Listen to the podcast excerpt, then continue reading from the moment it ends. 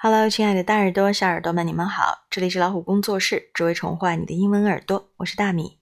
今天让我们一起来读 March 2020 Highlights 第四部分。首先来到的是 Hungry Neighbors。Hungry Neighbors，Hungry 我们都知道是饥饿的意思，Neighbors 指的是我们的邻居吗？提示一下，这里讲的是不同的物种哦。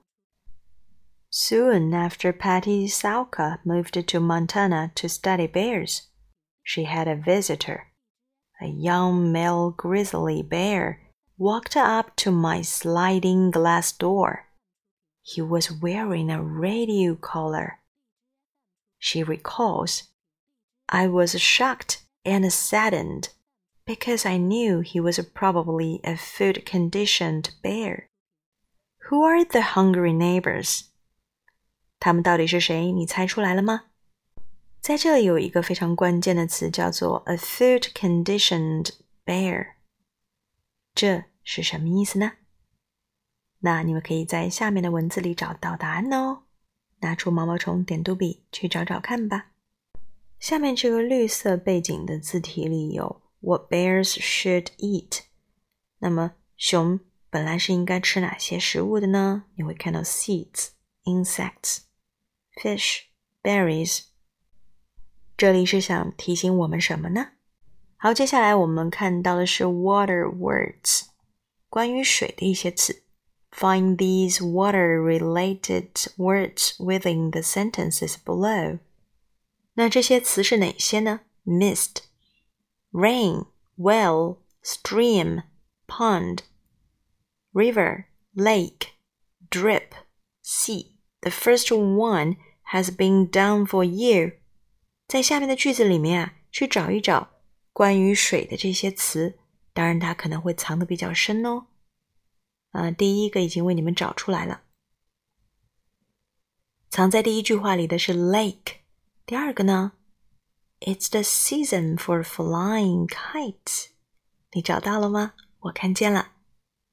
Emily named her turtle Maxwell。 嗯，这个我也找到了。Our bus driver is always friendly。居然藏的都非常巧妙呢，赶紧找一找吧。下面是 check and double check。Compare these two pictures. Can you find at least eighteen differences？十八处不同。好，又到了训练眼力的时候了。接下来我们看到的是 your own pages。 这些都是读者自己写的文字。我们来一起看看第一篇：Stars in the sky, stars in the sky and the moon up high, make a perfect night light up above our heads. Look at them shimmer and shine as the planets swirl around the sun, and as the sky gets lighter, and the moon stars and planets fade away. The sun comes out to play. We wake up and start a new whole day. 细品一下，写的怎么样？如果是你来，你会选择什么样的题材呢？任何都可以哦。写作是可以很好的锻炼我们对文字的运用。讲话通常是比较简练的，而文字却可以给我们带来很美很美的意境。接下来是这种连环画形式的故事：Ringing the Justice Bell。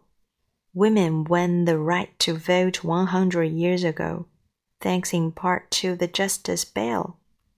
在一百年以前，妇女是没有投票权的，而这一转变是得益于什么呢？请大家读一读这篇连环画故事，找一找其中的答案吧。接下来的页面颜色是很多彩的，那么内容也是很丰富的，有 comedy corner，还有 riddles，还有 brain play。希望你们能玩得开心哦。好，接着我们就来到了 Ask Arizona 的环节了。